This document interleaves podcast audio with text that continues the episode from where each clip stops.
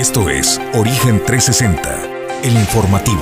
Recorremos el estado de Colima, desde las cálidas aguas del Pacífico hasta los imponentes volcanes, para presentarte la información que debes conocer. Bienvenidos a Origen 360, el informativo.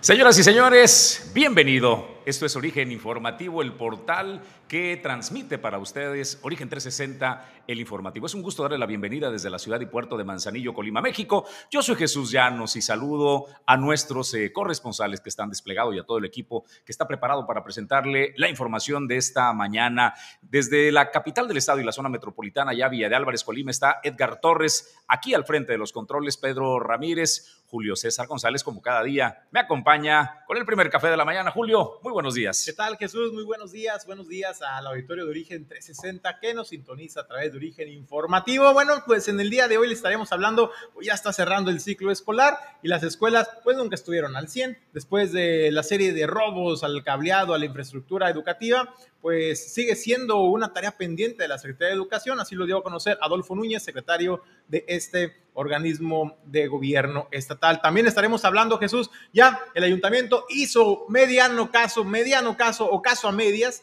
eh, sobre la denuncia que le presentamos de ayer sobre la pésima condición de esta eh, reparación que realizó la cabra. Bueno, pues al menos ahora ya pusieron ahí algunos avisos, le tendremos también este, este reporte de barrio. Solo agregar, ¿no? Este, que es entre la avenida, en la avenida Paseo de las Garzas y Halcones, ¿no? En esta, en esta esquina. Eh, y por supuesto, presentaremos el tema editorial del día de hoy.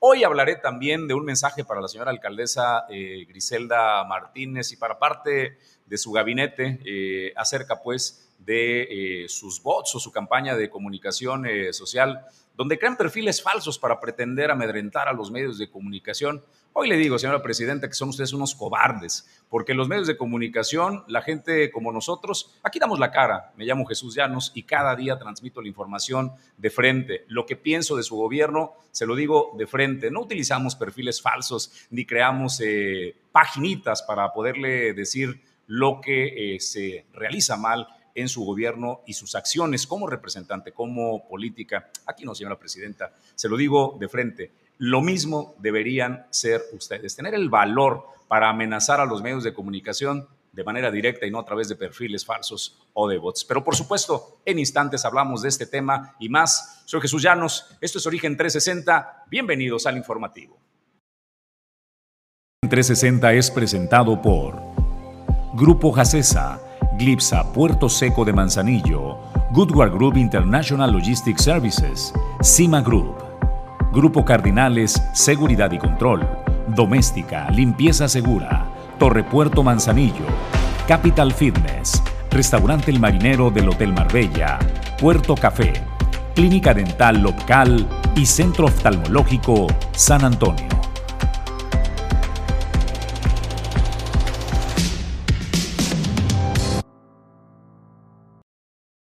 Pues es jueves 23 de junio del año 2022 en la ciudad y puerto de Manzanillo que es el motor de la economía, donde está el puerto comercial más importante del país. Hemos tenido un par de buenos días porque eh, las temperaturas eh, han disminuido un poco con la presencia de remanentes de una tormenta tropical eh, frente a las costas, pero que bueno, solamente nos han dejado buenas lluvias y ha aplacado un poco los ánimos. Ha llovido gran parte de la noche en este puerto de Manzanillo y parece que en varias zonas del estado de Colima bendecida sea la lluvia. Oiga, nosotros vamos a arrancar con el tema editorial de la mañana de hoy.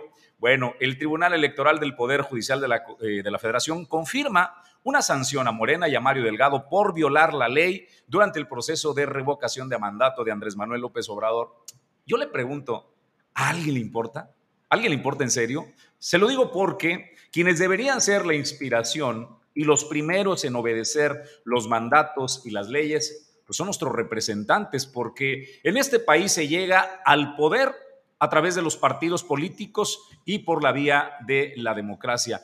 Una vez instalados ahí, ya sea como diputados o como senadores eh, federales o estatales, ellos crean las leyes que van a regir el día a día, la vida de todos los mexicanos. Y como alcaldes, como gobernadores, como presidente de la República y como todo lo que ya le dije, Julio César González, deberían ser el ejemplo de todos los mexicanos para el cumplimiento de la ley. Porque yo escucho todos los días discursos donde hablan que debemos ser respetuosos de las leyes, debemos ser respetuosos de las instituciones y quienes las violentan son ellos, ¿no? La muestra es lo que sucedió con esta eh, sanción que emite el Tribunal Electoral del Poder Judicial de la Federación contra Morena y eh, Mario Delgado.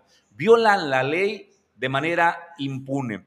Y si lo ves, en el costo-beneficio es de risa la sanción que le aplican por poder hacer lo que les viene en gana y violentar eh, la ley electoral. No solo lo hicieron en la revocación de mandato, a cada elección, Julio César González, ya sea estatal o municipal, van con todo. Más vale pedir perdón que permiso, ¿no? Es lo que está aplicando. Así es de que honestamente lo que sucede con Mario Delgado y con el Movimiento de Regeneración Nacional, Julio, pues complementame los datos porque a mí me parece que es una sanción de risa. Pues es de risa, Jesús, pues imagínate nada más, Morena, el partido deberá pagar poquito más de 144.330 pesitos es lo que va a pagar el partido, mientras que el presidente del partido Mario Delgado, el colimense Mario Delgado, deberá pagar nada más la cantidad de 57.732 pesitos, lo que es, pues hay que decirlo, una nada para eh, los bolsillos de Mario Delgado y también para el partido de Morena. Me parece, Jesús, que eh, han sido violaciones sistemáticas a las leyes,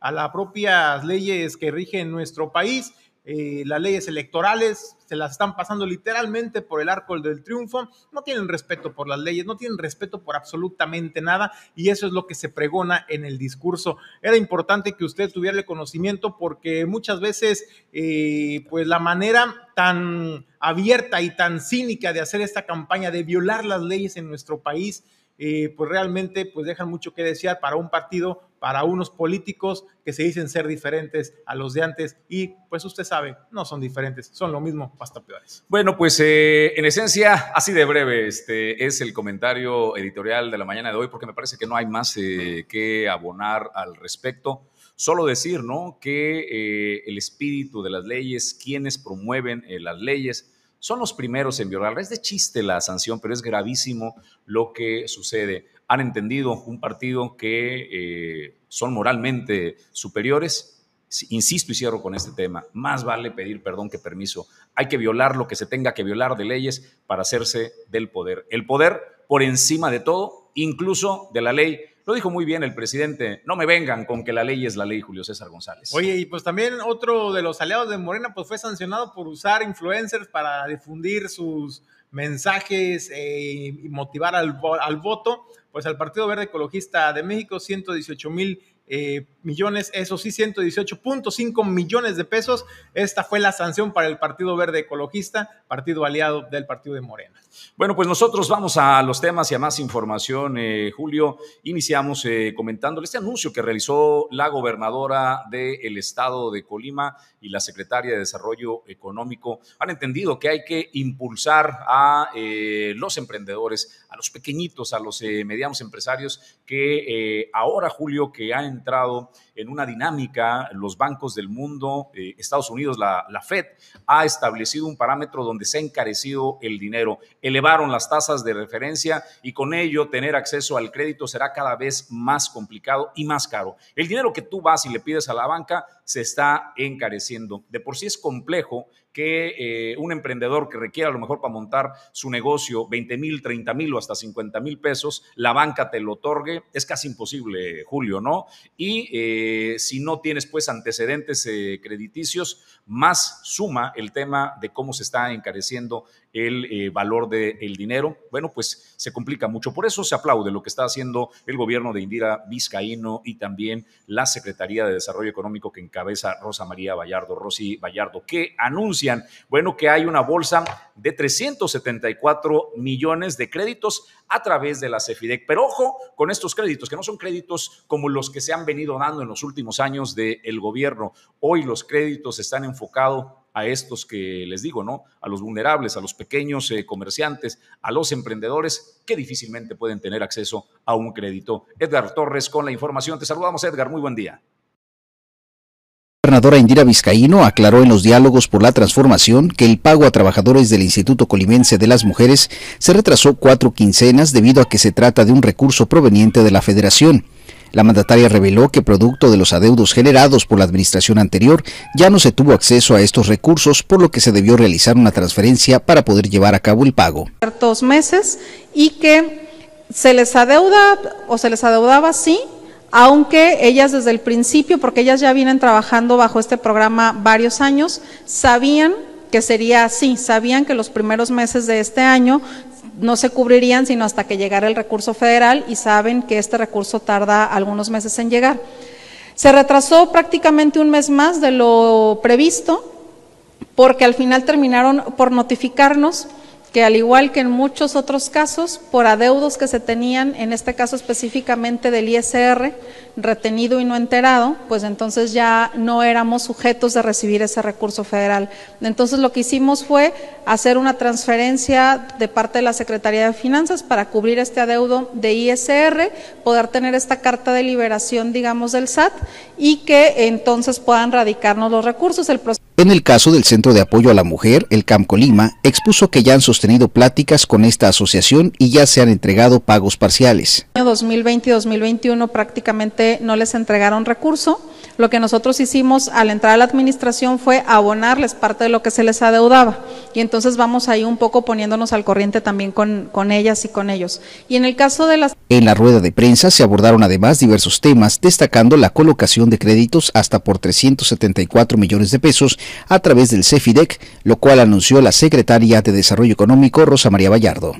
Con la participación del Sistema Estatal para el Financiamiento para el Desarrollo Económico del Estado de Colima, el CEFIDEC. Ya lo adelantó la gobernadora y el propio director en un momento nos dará más detalles, pero estamos hablando de 374 millones de pesos que podremos colocar en créditos para financiar el desarrollo de empresas colimenses. El director de CEFIDEC ha tenido una capacidad probada en el sector de la banca de desarrollo y ha venido profesionalizando la labor del CEFIDEC, que sabemos que tiene un enorme potencial, incluso de volverse sustentable, de mantenerse productivo el propio CEFIDEC con sus mismos recursos. Y todo eso se tiene que profundizar, los mecanismos para la evaluación del perfil crediticio. La mandataria expuso que a diferencia de administraciones pasadas, ahora se garantiza que los recursos lleguen al mayor número de empresas y no sean aprovechados solamente por unos cuantos. Para Origen 360 informó Edgar Torres Velázquez. Bueno, han preguntado acerca de, bueno, ¿cómo le hago para accesar a, estos eh, créditos? Porque es una bolsa, Julio César, muy significativa, ¿eh? Casi 400 millones de pesos eh, que estarán eh, disponibles. Y la pregunta natural de todo el mundo, porque para las condiciones en que andamos, la gente que quiere emprender un negocio, la gente que quiere subsanar, equipar o hacer algo en el negocio, pues requiere de, liquidez. Voy a conversar con la directora de Fomento, perdón, con la secretaria de, Desarrollo Económico, Rosa María Vallardo. Creo que puede ser hoy por la tarde para presentarles esta información y darle a la gente las herramientas para que sepa a dónde acudir de manera eh, correcta, qué presentar y que vayan listos. Eh, y además, quiénes pueden ser sujetos de, crédito, ¿no? El CEFIDEC, pues, es este organismo que sí genera eh, crédito, doy fe de ello, este, Julio, pero también puedes eh, entender que hay ciertos requisitos y entiendo que ahora se va a flexibilizar un poco más eh, el poder accesar a este crédito. Pues yo creo que por fin, Jesús, eh, se quitan los pasos, ¿no? La burocracia un poco y lo que se trata es de, tener estos programas accesibles para la población, para los emprendedores, para los empresarios que están buscando la manera, pues, de seguir impulsando su negocio y sobre todo generando empleos y generando economía para el estado de Colima. Entonces, pues hay que ver bien a detalle, ¿no? Y pues a ver si nos apuntamos, digo. Hay que, este, Pedir no empobrece, Julio ¿Eh? César. bueno, le presento la plática el día de mañana con Rosa María Vallardo. Yo le doy la bienvenida en el estudio, que es un gusto saludarle a la contadora Melisa Mitates. Melisa, gracias por aceptar la invitación. Bienvenida a Origen 360. Muchas gracias a ustedes por nuevamente eh, hacerme el honor de acompañarlos y de, bueno, brindarles un poquito aquí de información. Pues tenemos dos temas importantes, entremos en materia. ¿Qué pasa con el tema de eh, la habilitación para el buzón eh, tributario, Melissa? Así es, mira, vence este próximo 30 de junio la obligación para todos aquellos que migraron como el nuevo régimen que, llegó este año, el 2022, el régimen de incorporación fiscal, tienen hasta el 30 de junio para poder habilitar el buzón tributario. ¿El buzón tributario para qué es? Bueno, este se utiliza para que lleguen todas las... Eh, eh, todo lo que el SAT te hace llegar eh, en cuestión de invitaciones, en cuestión de recordatorios que ya va a vencer el próximo pago de impuestos, etcétera, el buzón tributario es para tener un contacto directo con la autoridad. Entonces, es importante que todas aquellas personas que venían de RIF y migraron a Reciclo o que son nuevos contribuyentes, así también los asalariados que tuvieron eh, ingresos mayores a 400 mil pesos el año pasado, tienen la obligación de habilitar el buzón tributario. También de actualizarlo todas las personas físicas y morales contribuyentes activas. Si no lo hacen, eh, el 30 de junio es la fecha límite para hacerlo.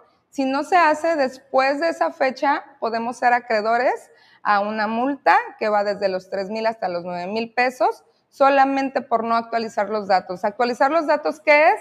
Poner el correo electrónico y un número de celular en el que te puedan contactar por cualquier situación. Te dan cinco opciones de correo electrónico, dos opciones de, de número de teléfono entonces, pues ahora sí que no hay... No hay pretexto. No hay pretexto. ¿no, no hay pretexto. Puedes poner cinco correos, los que tú quieras y los que estén en contacto, porque finalmente si no te localizan por algún medio, cualquier eh, información que te quieran hacer llegar, ellos, al hacértela llegar por los medios que tú pusiste, se dan como por enterados de que tú ya recibiste la información. Entonces no hay de que no me enteré, no cumplí porque no sabía que debía, no no hay eh, pretexto porque ahí están los correos y el número en el que te pueden contactar. Oye, Meli, por ejemplo, para las personas que nos están sintonizando, eso, ¿cómo se hace los que no tenemos pues información del SAT?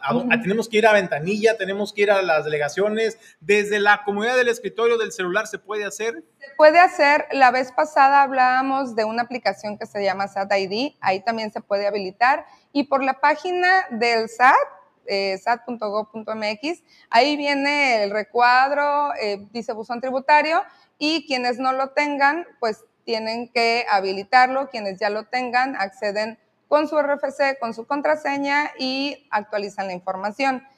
Cuando ya lo tienen, envían, una, eh, envían correo electrónico al correo que tú pusiste. Entonces, ahí es donde te van a estar enviando toda la información que el SAT requiere que tú conozcas. no hay pretexto para no hacerlo de que no me dio tiempo, en cinco minutos lo pueden hacer. Lo pueden hacer en cinco minutos, pero que de repente también por favor tengan paciencia, la página del SAT pues no siempre es de las mejores.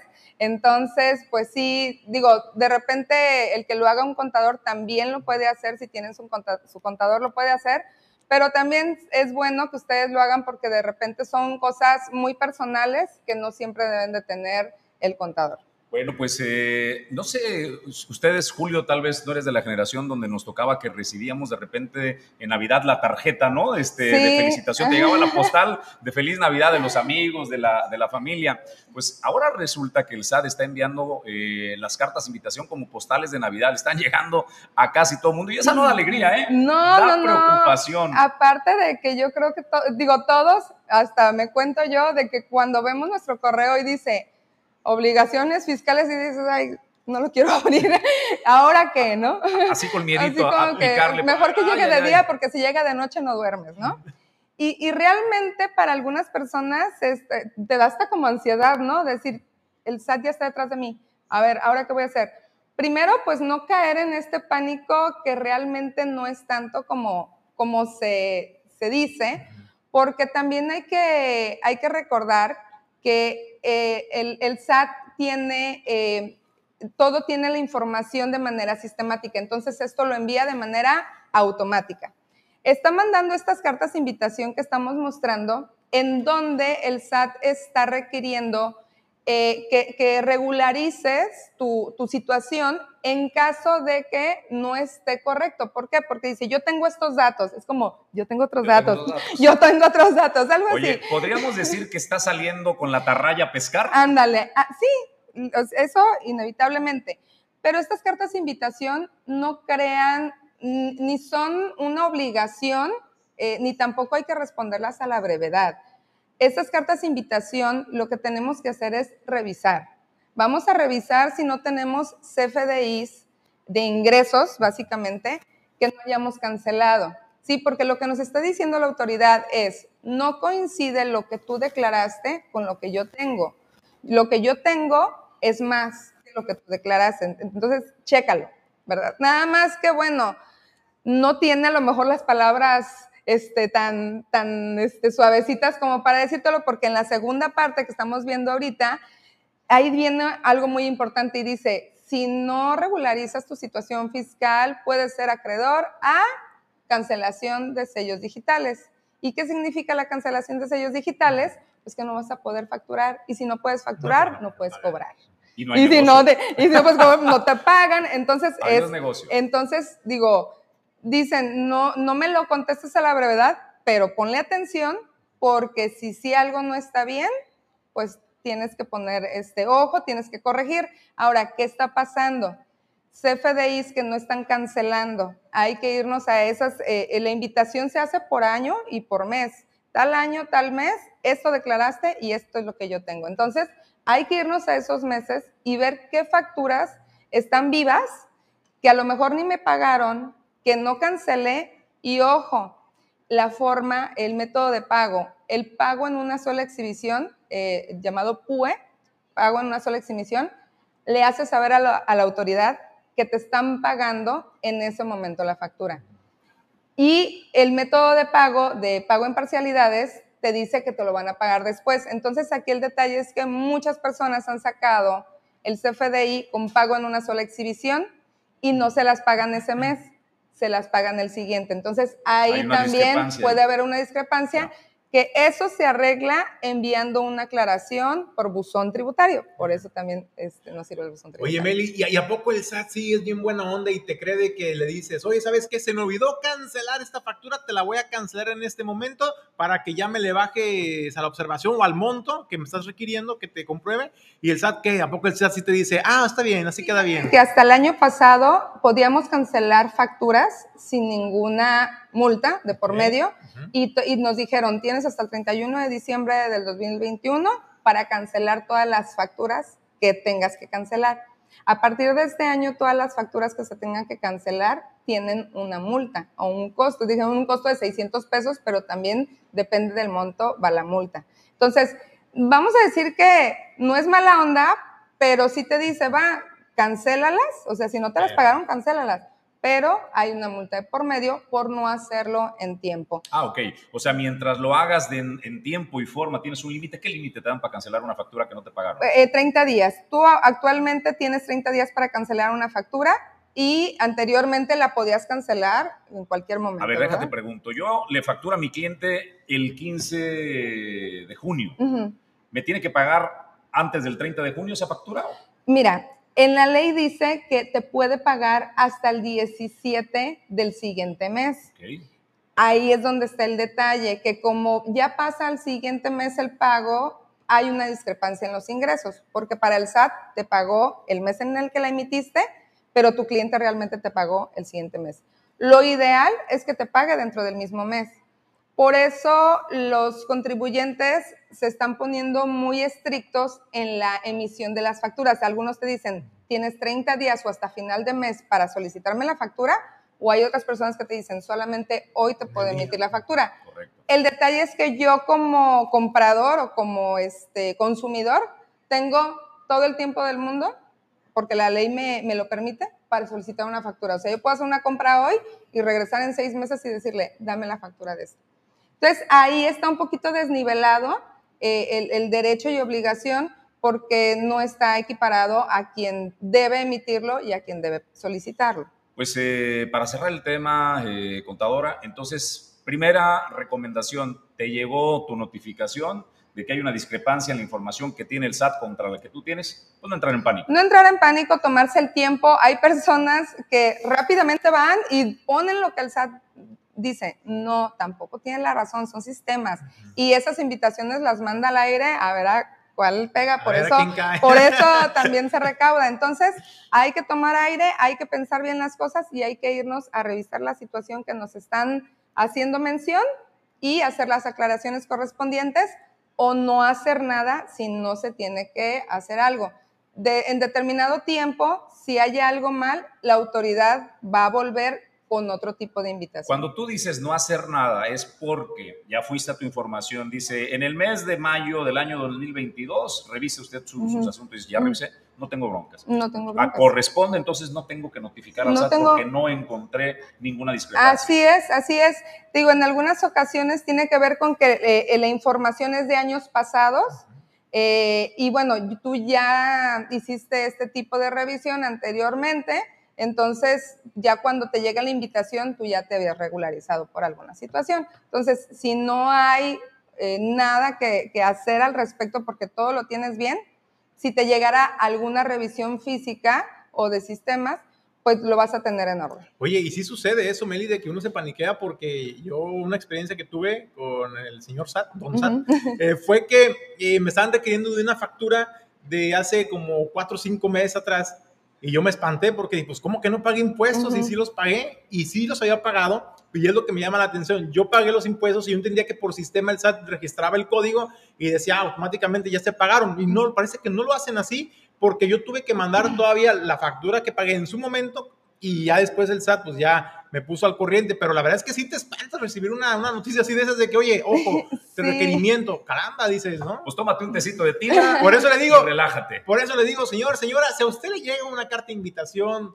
eh, de nuestra autoridad recaudatoria, pues no caiga en pánico, que no le quite el sueño, porque muchas veces pues solamente es mero trámite, solamente es cuestión de revisar y de que llevar puntualmente sus cuentas. Y pues para ello pues apóyese con los expertos, con los que saben, con nuestros contadores públicos y aquí desde luego con nuestra contadora Melissa Muchas gracias, claro que sí, es importante, digo, el, eh, el, gobierno hace mucho énfasis en que hace las cosas de manera sencillas para que las personas lo puedan llevar, pero creo que es importante tener al menos un contador de cabecera que te vaya orientando en estas situaciones. Pues, eh, Melissa, te agradecemos que nos acompañes. Nos vemos el próximo tema interesante que haya. Claro que sí. Nos vemos pronto. De ahí lo vamos, este, vamos viendo a ver, a ver, qué, sale. ah, bueno, una de las cosas, y perdón que te diga ahorita que decían del CEFIDEC, ojo, porque ayer amanecimos con la noticia de que el SAT puede llevar a buró de crédito. Sí, claro. Si no tenemos nuestra situación fiscal en orden. Puede ser cualquiera, entonces eso nos puede generar que no tengamos créditos en cualquier circunstancia. Y lo más grave, que te congelen que te congelen las cuentas. Que te congele las cuentas el SAT. No la unidad de inteligencia financiera, ¿eh? No, no, no. El SAT. Entonces, póngase al corriente. Mandó medio millón de contribuyentes al, al buró, de, crédito. de crédito. Entonces, ahí póngase, póngase a mano con Lolita, por favor.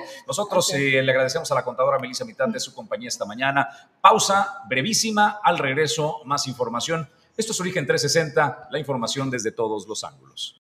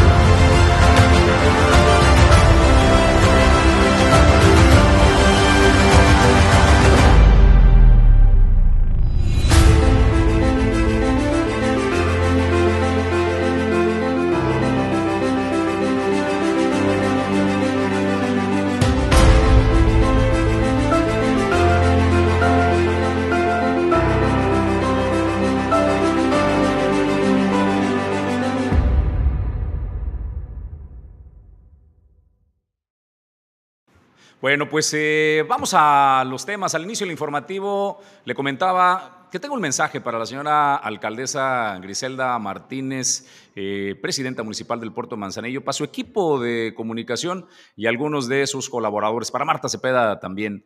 Les quiero decir que hay algo peor que un político ineficiente, un político cobarde. Porque mire, eh, cuando los medios de comunicación o alguien que estamos al frente de un micrófono, que damos nuestro nombre y mi apellido, yo me llamo Jesús Llanos, cada mañana doy opinión y estoy al frente. Usted me puede localizar. Estoy en el edificio de Torrepuerto y soy una persona totalmente localizable. Entonces, cuando uno emite una opinión, se hace responsable de esa opinión. No somos bots, no somos perfiles falsos, no somos paginitas que andan sugiriendo algo, no. Aquí opinamos y nos responsabilizamos de lo que decimos. Eh, cuando opinas de las administraciones o de los políticos, regularmente es un tema, pues, eh, es una relación complicada la que tenemos los medios de comunicación con los políticos, porque a eh, las administraciones, al presidente, a los gobernadores o gobernadoras o a los alcaldes, pues los, medios de comunicación no estamos para aplaudirles, estamos para cuestionarlos y eso lo aborrecen. Bueno, eh, la señora presidenta que ha venido, pues, insistiendo en que los medios de comunicación son injustos con ella y demás, pero bueno, nosotros hemos eh, sostenido que la señora presidenta se pelea hasta con su propia sombra. Eh, en su página, en su página personal, la señora alcaldesa subió un post y mire, por favor, lo que opinan pues eh, en, sus, en sus publicaciones. Francisco Rodríguez, le llama, le hace un llamado a la señora presidenta, dice, hay que poner orden a los medios informativos El Manzanillo que le están alborotando el gallinero, licenciada eh, Griselda. Urge ponerlos en orden. Y luego dice, esos de origen informativo lo debería de poner en orden, licenciada Griselda. Una cosa es la libre expresión y otra muy diferente, el desmadre de este pseudomedio informativo. A mí me queda la sospecha si Francisco Rodríguez realmente existe y si Francisco, así como nosotros tenemos el, valor de decir las cosas de frente, si realmente es un perfil que existe, te hacemos la invitación que vengas a Origen Informativo y que expreses el desacuerdo y que nos presentes qué cosas hemos dicho de la administración de Griselda Martínez o de su desempeño que no corresponda a la realidad. Pero hay una parte que es una realidad. El equipo de comunicación de Griselda Martínez tiene la creación de perfiles falsos o de bots para hacer la chamba, para defender a la señora presidenta. Y cuando eso sucede, les digo que son unos cobardes, porque le digo, peor que un político ineficiente es un político cobarde. Al menos tengan el carácter, señora presidenta, señora Marta Cepeda, secretaria del ayuntamiento, de decir las cosas de frente, de amenazar de frente, porque andar mandando perfiles falsos, bots o personas en su representación es la cosa más cobarde del mundo. Ya son ineficientes. Ahora se le suma que son cobardes. Yo hasta ahí cierro el comentario y vamos a más información. Julio César González.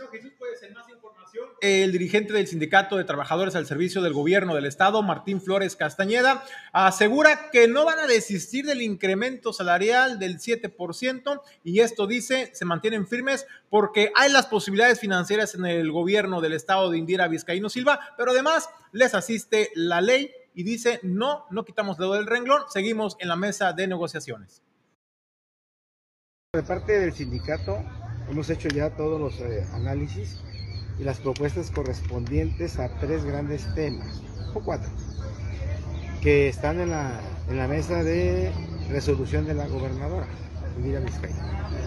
El primero es que en la negociación salarial se abrió eh, después, a partir de abril de este año, lo anunció la propia gobernadora en una visita que hicimos al despacho de Casa de Gobierno.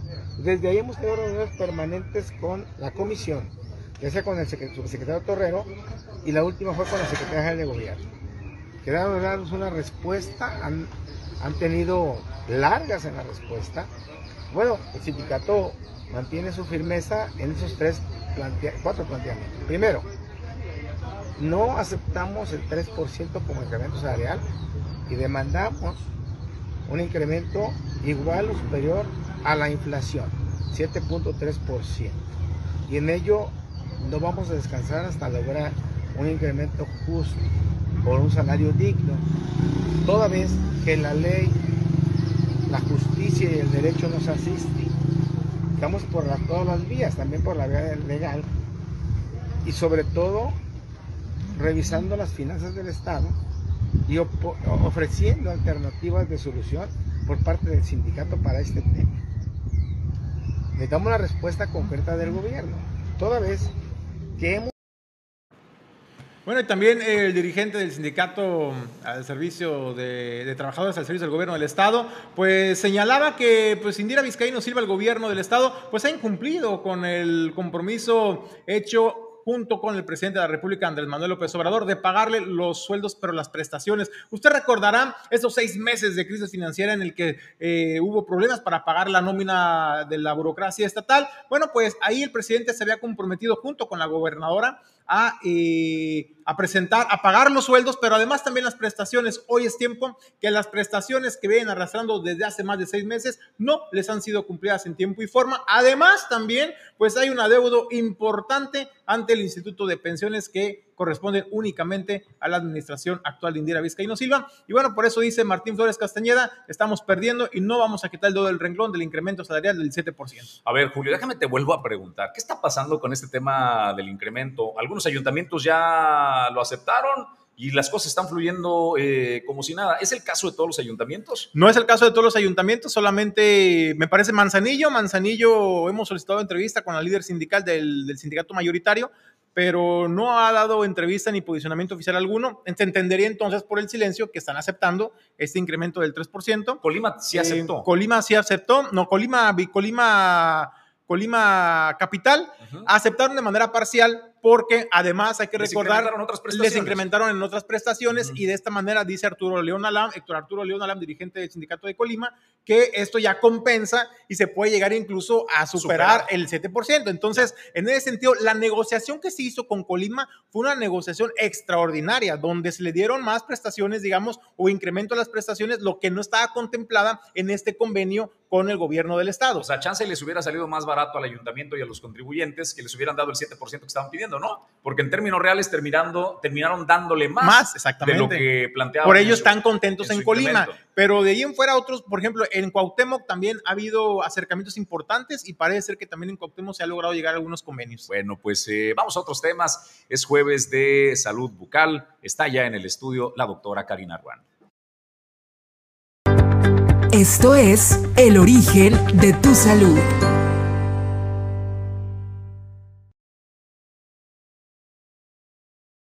Que atender eh, la salud bucal, que es importantísima para eso. Pues tenemos aquí a nuestra especialista, la doctora Karina Ron. ¿Qué nos tienes de tema para el día de hoy, doctora? Buenos días, Julio. buenos días, Jesús. Bueno, el día de hoy vamos a hablar acerca de una rama de la odontología, una especialidad que es la cirugía maxilofacial.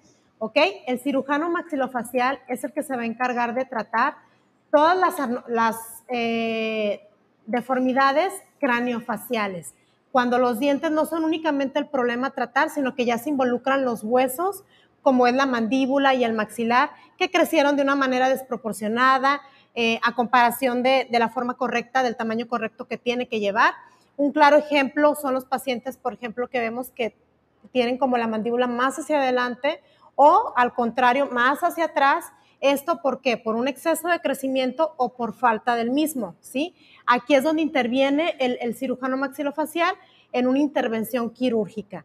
Él, junto con el ortodoncista, hacen un, plan de tratamiento, un diagnóstico y un plan de tratamiento para cada paciente según el problema y el cirujano maxilofacial es el que lleva la cirugía, ¿sí? El acomodo de estos huesos para que los dientes se embonen de la manera correcta. Un paciente con este tipo de problemas tiene mucho, además de la estética, que generalmente el paciente es por lo que acude, una de las, principales causas que acude al cirujano es por la estética, porque facialmente no, no se ve proporcionado, pero también afecta la función, la función masticatoria. Hay pacientes que no pueden morder, por lo, no pueden masticar los alimentos por lo mismo de que tanto los, el maxilar como la mandíbula no estén en equilibrio y los dientes no embonan donde debería y por consiguiente pues no pueden masticar bien los alimentos.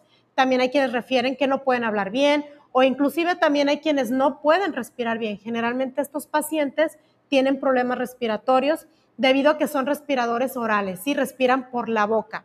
Generalmente tienen cierta apertura de sus labios, de su boca por lo mismo, porque no hay un cierre correcto de los dientes tanto del maxilar como de la mandíbula. Además de este tipo de problemas, el cirujano maxilofacial también trata, por ejemplo, problemas un poquito ya más severos como el cáncer oral, cuando ya hay tumores, hay este, lesiones, eh, las cuales tiene que intervenir, extirparlas, retirarlas y reconstruir el tejido dañado, ¿sí? reconstruir las estructuras que se, se dañaron debido a estas lesiones. Aquí él interviene y devuelve todo lo que es la función a estas estructuras. Otro, otro papel que desempeña el maxilofacial también son, por ejemplo, traumatismos por accidentes, alguna persona que sufrió algún accidente, un ejemplo automovilístico o algo, que se fracturó la mandíbula, se fracturó algún hueso, el malar, el huesito que tenemos aquí. Todo este tipo de, tratamientos los, los hace también el cirujano maxilofacial en fracturas, en traumatismos. Él reconstruye por medio de, placas de titanio las fracturas y le da ahora sí que otra vez la, la, armonía a lo que es el hueso más los dientes. ¿sí? Él trata en conjunto los huesos para ahora sí brindar lo que es la armonía dental.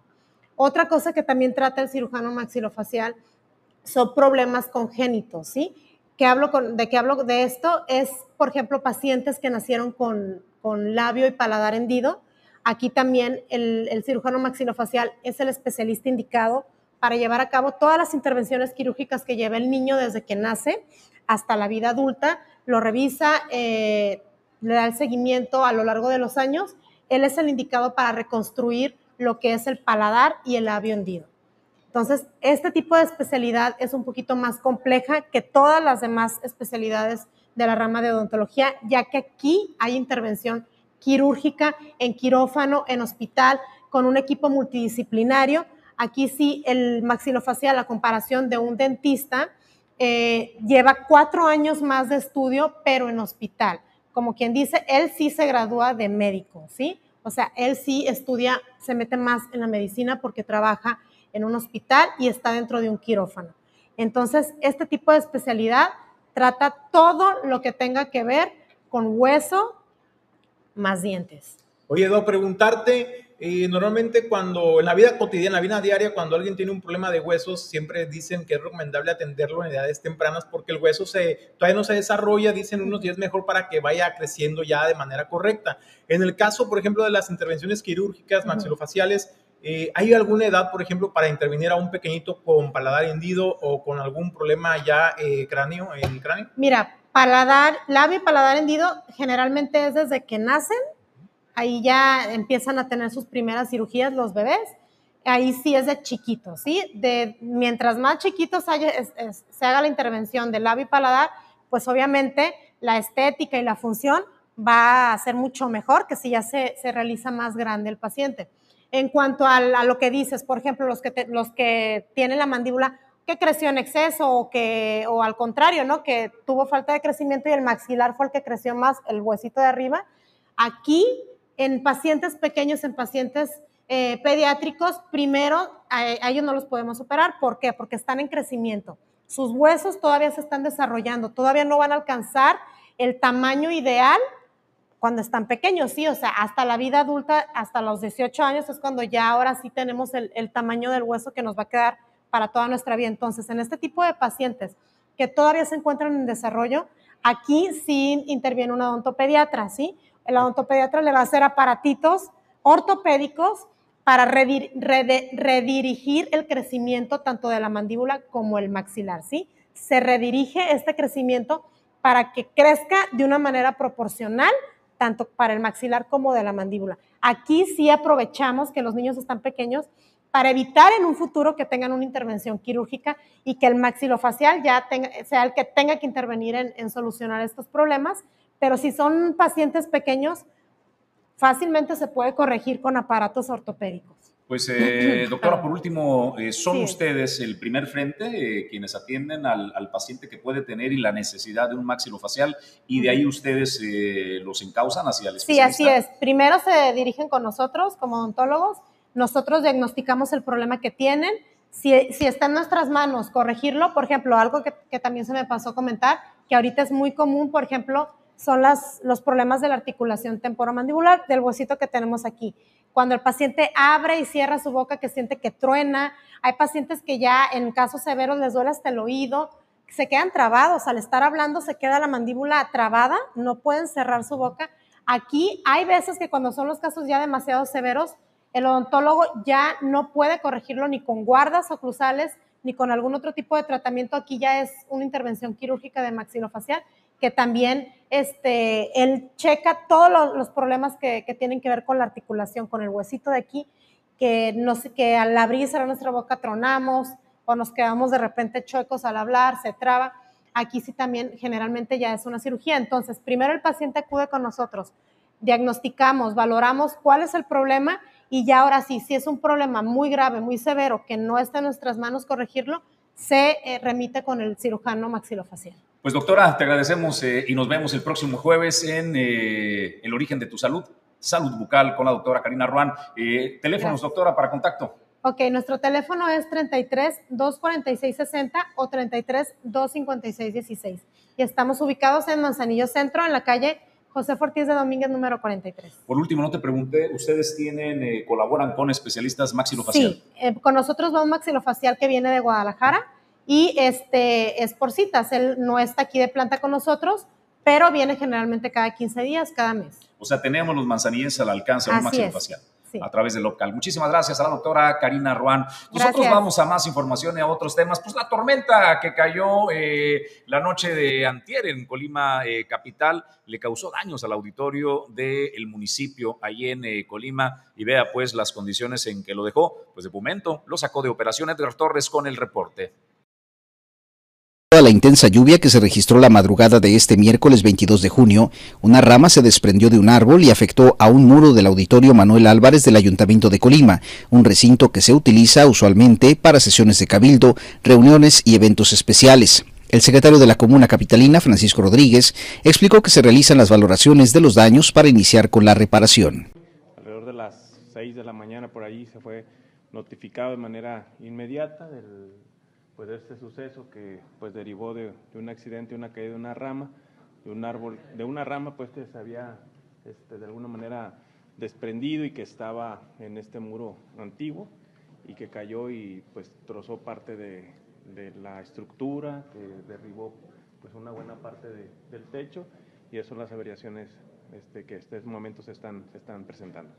¿Cuáles son los trabajos? Agregó que de momento permanecerá cerrado el acceso mientras se realiza una revisión a profundidad para el auditorio que no significa ninguna clase de riesgos para los trabajadores. Por su parte, el director de Obras Públicas, Omar Cruz Carrillo, indicó que los trabajos incluyen la limpieza y remoción de escombro y posteriormente subsanar los daños. Como se puede observar, pues también eh, resultó afectada la estructura que soporta la techumbre, en este caso los montenes y pues este, por instrucciones también de nuestra presidenta se está haciendo una valoración en todas las demás áreas donde pudiera presentarse algún riesgo, ¿verdad? O que pudiera presentar algún daño para la integridad física de nuestros compañeros. ¿no? En este caso, nosotros ya estamos trabajando sobre la limpieza y retiro de escombros, que son los trabajos preliminares que vamos a realizar. Después de eso ya tenemos este, contemplado hacer, este, eh, subsanar pues estos, esos trabajos, ¿verdad? Que se, que se van a realizar para eh, en un momento dado ya otra vez tener en funcionamiento eh, el auditorio. Por el momento van a quedar la tormenta de la madrugada dejó también varios árboles derribados en el municipio conurbado de Villa de Álvarez,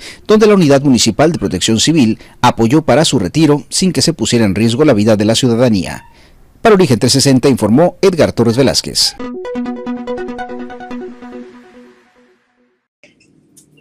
Pues agradecemos a Edgar Torres la información. Estaremos eh, conversando por videollamada con eh, la encargada de los programas de desarrollo en el estado de Colima, Viridiana eh, Valencia. Así es de que en breve vamos a conversar con la delegada. La tenemos ya en línea. Bueno, pues estamos ya contigo, Viridiana. Qué gusto saludarla. Muy buenos días. Hola, muy buenos días. Con el gusto de saludarles. Yo también teníamos programado que fuera presencial, pero debido a la agenda, tuvimos que usar la tecnología y pues yo muy contenta de estar aquí con ustedes. Un gusto saludarle, eh, Viridiana. Bueno, pues cuéntenos, eh, se abre pues el registro para los adultos de 65 y más para poder accesar eh, a este beneficio que otorga el gobierno federal. Así es, iniciamos el día lunes con este apertura de registro para los adultos mayores que cumplieron años a partir del mes de mayo y junio. Ahorita estamos haciendo la incorporación y a la par estamos dando estas entregas de tarjeta porque ya se está bancarizando todas estas nuevas incorporaciones de adultos mayores. Ya van a ser eh, con tarjeta, ya no van a cobrar en efectivo. Y también estamos haciendo a la par la entrega en los 10 municipios en distintas sedes y pues muy contentas y muy contentos de poder eh, llevar estos beneficios que tiene el gobierno federal a través de la pensión para personas adultas mayores. También tenemos las sedes permanentes de la, la incorporación o la inscripción de la pensión para personas con discapacidad permanente de 30 a 64 años y pues llevando estas buenas noticias para ustedes. Oye, delegada, preguntarte en el tema del registro de, lo, de, las personas de 65 años y más, ¿cuántos beneficiados tenemos hasta este momento en el estado de Colima? Eh, me parece, hay que reconocerlo, Viridiana, eh, me parece una medida muy sensible eh, y empática el que incluso eh, se mantenga un módulo aparte en el registro, por ejemplo, de las personas con discapacidad, un módulo aparte para que cuando los adultos mayores sabemos que por cuestiones de tiempo no acuden en las fechas o en las horas o en los días de las incorporaciones, lo puedan hacer en cualquier otra campaña, es decir, que estén permanentemente habilitadas para recibir a las personas.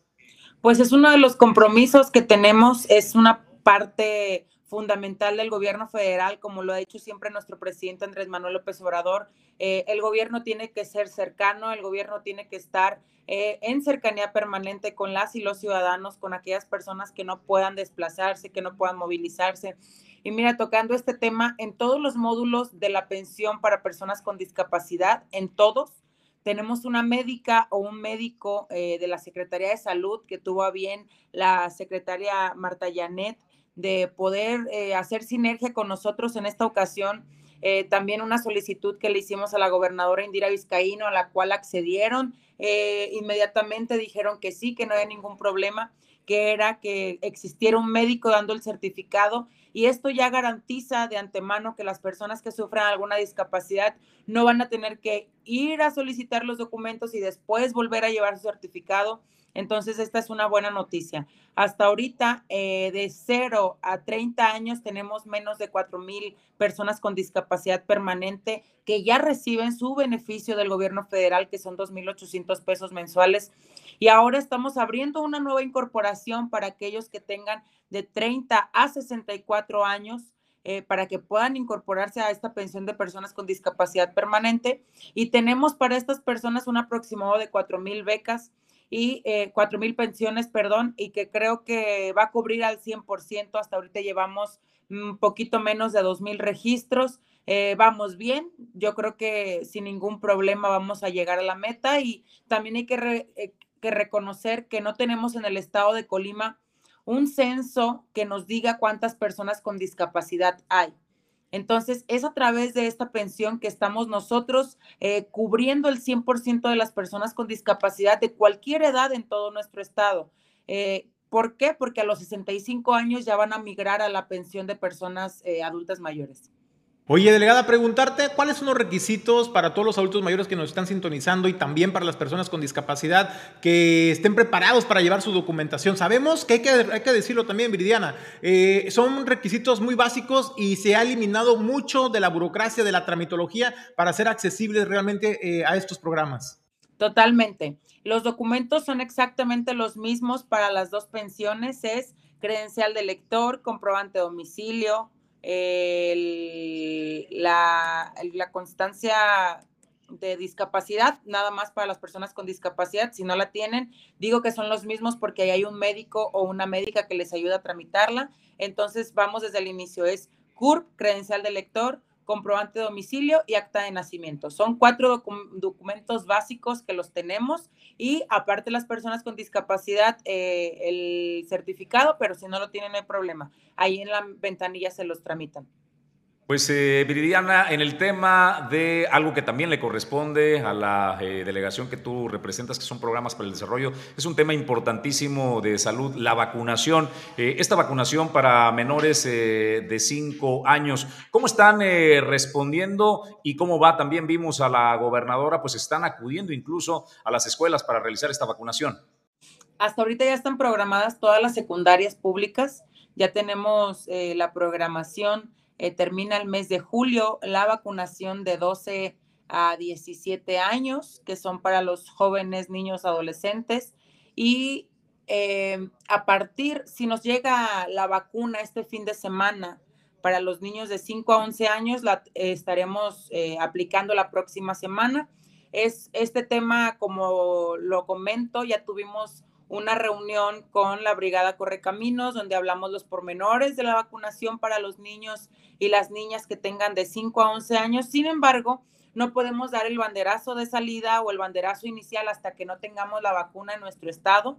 Entonces, próximamente vamos a estar ya vacunando a los niños y niñas de 5 a 11 años con vacuna Pfizer, dosis específicas y especiales para los niños de esta edad. Y pues eh, yo creo que la próxima semana estaremos dando el aviso de cuándo arranca esta vacunación. ¿Tienen el cálculo, Viridiana, de, cuántas vacunas eh, se requieren para menores de los 5 a los 12 años?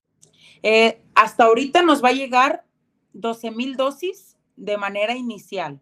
A la semana llegarán otras 12 y así sucesivamente. Van a ir incorporándose al Estado las vacunas de 12 de mil unidades entonces, sí vimos en esta eh, reunión de la Brigada Correcaminos cuántas se necesitaban, sin embargo, eh, van a llegar primero 12 mil y eh, vamos a abonar a que se nos acaben pronto, a que las personas lleven a sus niños y a sus niñas. se pensaba hacerlo también en los kinders y en las primarias para poder agilizar, sin embargo, se nos cruzan las vacaciones Vamos a tener que abrir módulos permanentes. Primero van a ser cuatro en Tecomán, Manzanillo, Colima y Villa de Álvarez. Primero va a haber cuatro macrocentros para poder vacunar. En las jurisdicciones va a haber vacunación en las tres que tenemos en el estado. Y pues en lo sucesivo, eh, si no se han vacunado y si vemos que nos llega la totalidad de vacunas necesarias en nuestro estado, una vez regresando a clases, pues tendremos que continuar y ver estrategias para que se vacune el 100% de la población a la que estamos destinados.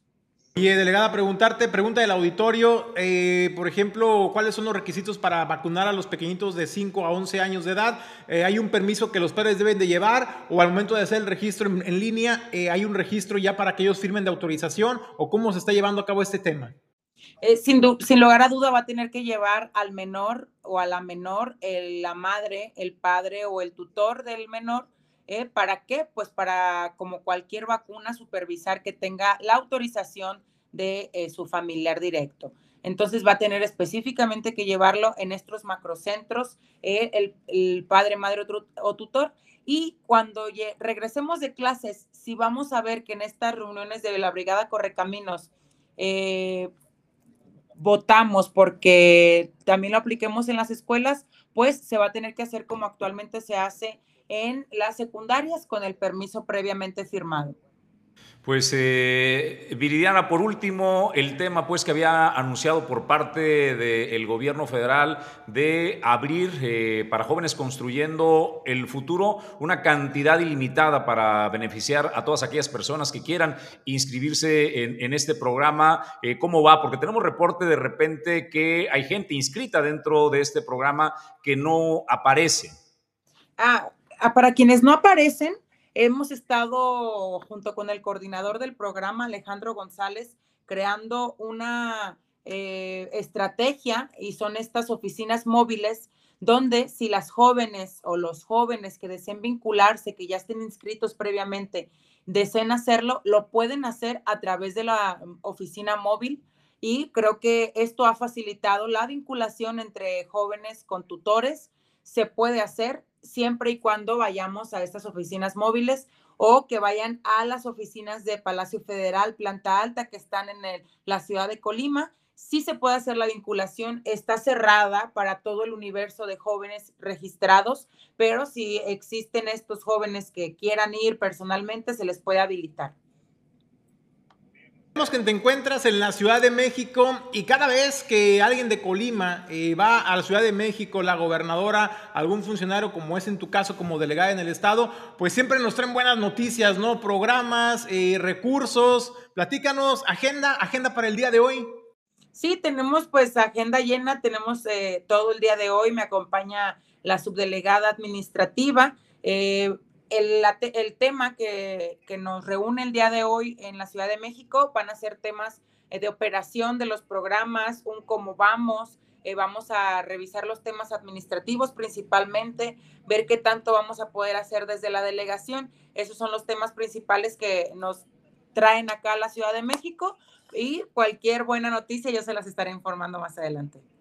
Pues eh, te agradecemos eh, el poder atender el llamado con origen 360 Viridiana. Muy buen día. Muy buenos días, un saludo a todas y todos y muchísimas gracias por la oportunidad. Pues es la delegada de los programas de desarrollo social del gobierno federal, Viridiana Valencia, en charla con Origen 360. Nosotros vamos a más temas. Pues anuncia resistencia, ¿no? Eh, el tema de eh, el sindicato. ¿Qué es lo que nos dice, pues, esta federación de sindicatos? Las acciones que van a realizar de resistencia civil es eh, Edgar Torres, que nos tiene la información, y Audelino Flores, jurado, quien da las declaraciones de sindicatos de trabajadores al servicio del gobierno, ayuntamientos y organismos descentralizados del gobierno del Estado manifestó públicamente su inconformidad por lo que acusan es una violación en contra de los derechos humanos. En voz de su dirigente Audelino Flores Jurado, manifestaron que el incremento salarial del 3% no está acorde al aumento de la canasta básica y que la narrativa de que todo es responsabilidad de malos manejos de gobiernos anteriores es falso, dado que en algunos ayuntamientos las autoridades se repiten de mandato es porque el gobierno en general está tratando de restringir lo más posible los ingresos de los trabajadores. La culpa se la están echando eh,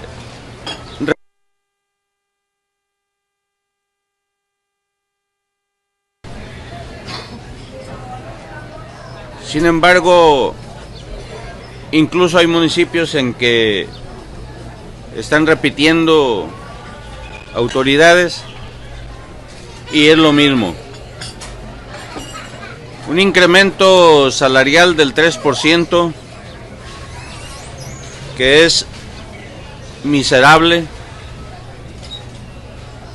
de hambre, cuando el mismo gobierno sabe que los incrementos en los artículos de primera necesidad han incrementado incluso algunos más del 20 o el 30%. Afirmó que los trabajadores necesitan políticas salariales más acordes a la realidad que viven los ciudadanos. También externó su molestia porque existen laudos en algunos municipios que no han sido cubiertos y que las autoridades encargadas del tema laboral no dan celeridad a favor de los trabajadores, aun cuando se tiene la razón así como la Fiscalía que, afirma, no le ha dado importancia a las denuncias interpuestas. Refrendó que han buscado el diálogo, pero no han rendido fruto. Asimismo, aseveró que los trabajadores no tienen la culpa de los presuntos desvíos de exfuncionarios. No es así.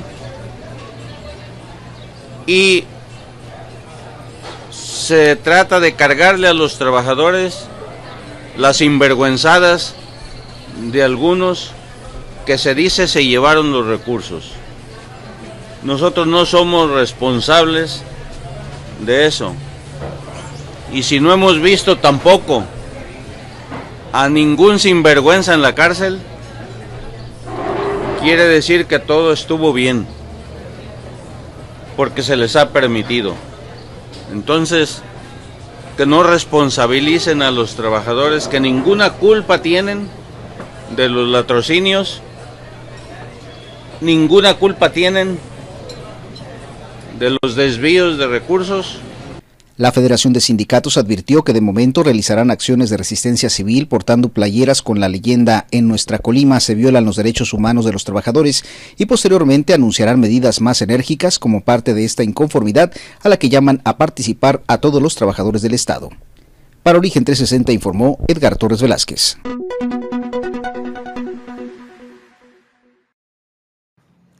Bueno, pues ahí está, ahí está, ¿no? la declaración del líder de la Federación de Sindicatos. Hay que decirlo, este, esta federación eh, aglutina a la mayoría de los sindicatos de los ayuntamientos en el estado de Colima. Y bueno, pues ahí está, no quitan el dedo del renglón tampoco. Esto se suma desde luego también a la postura que le presentábamos hace unos minutos de eh, Martín Flores Castañeda, dirigente del Sindicato de Trabajadores al Servicio del Gobierno del Estado. Siguen firmes en su postura de no el incremento estaría del 3%, sino un incremento, dicen ellos, que sea digno para las familias colimenses. En otros temas, bueno, pues el día de ayer le presentamos esta denuncia de barrio, ¿no? Que nos hacían llegar al auditorio sobre esta reparación que realizó la CAPDAN hace unos días, pero dejaron hecha la vialidad un mugrero, literalmente un mugrero, bueno, pues hacemos el llamado a la CAPDAN de que regresara y pues que por favor eh, terminara bien los trabajos, ¿no? Bueno, pues sí hicieron caso, pero a medias. Y es que ya al menos pusieron unos señalamientos pues para advertir del riesgo de, eh, de, los baches que se encuentran en esta zona y esperamos que ya en los próximos días, eh, si las lluvias lo permiten, porque esta obra se está realizando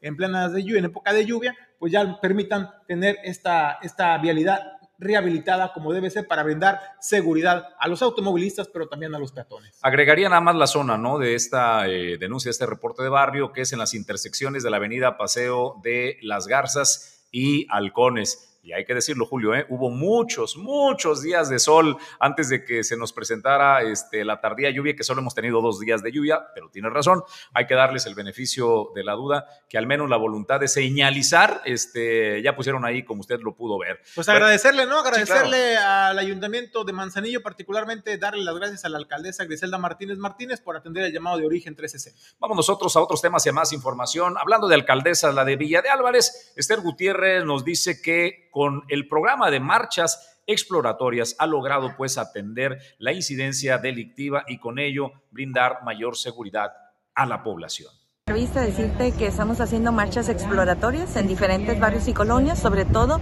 donde tenemos con un mapa de calor, calor, sabemos que hay más índice delictivo y sobre todo también hay mucha violencia intrafamiliar. Es por eso que nosotros hacemos ese recorrido con 30, 40 líderes de esas colonias y de pronto me dicen, ah maestra, es que yo me siento muy insegura aquí a dos cuadras, entonces vamos caminando entre todos y decimos, bueno, ¿por qué te sientes insegura? Ah, pues falta la luminaria Ok, en ese momento se cambia la luminaria. En otros lugares tiene que ver también con la maleza. En ese momento también tomamos decisiones y se limpian los espacios. Es decir, nosotros necesitamos darle a la población entornos seguros, que de esta manera estamos contribuyendo precisamente para este lamentable, ¿verdad?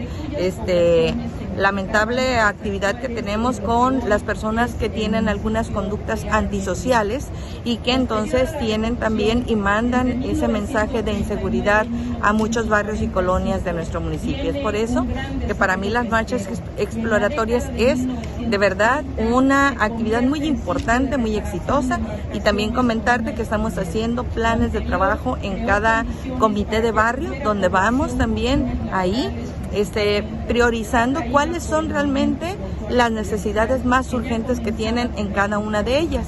Y también ahí vamos generando compromisos y los compromisos tienen que ver. Bueno, eh, pues este programa que eh, desempeña, pues, y que se está generando en el municipio de Villa Álvarez. Dice la señora presidenta, bueno, pues que tiene el propósito de disminuir y que se ha logrado disminuir la incidencia eh, delictiva. Pero yo me pregunto, ¿es en serio? Eh, si usted puede ver eh, el video donde está la declaración de la señora presidenta, puedes poner solamente la imagen de la alcaldesa, el que pusimos hace un momento, donde está, usted puede ver una suburban detrás de ella blindada. Ha incrementado su escolta y lo mismo ha sucedido con el vocero. Eh, traían una escolta moderada, han reforzado su seguridad y ahora, ahí como puede ver, pues este, son vehículos eh, blindados ya. Entonces uno se pregunta, a ver, si las cosas van mejorando, si vamos bien, ¿por qué necesitamos eh, reforzar las escoltas y por qué tenemos que estar en vehículos blindados, Julio César González? Solamente es para entender, ¿no?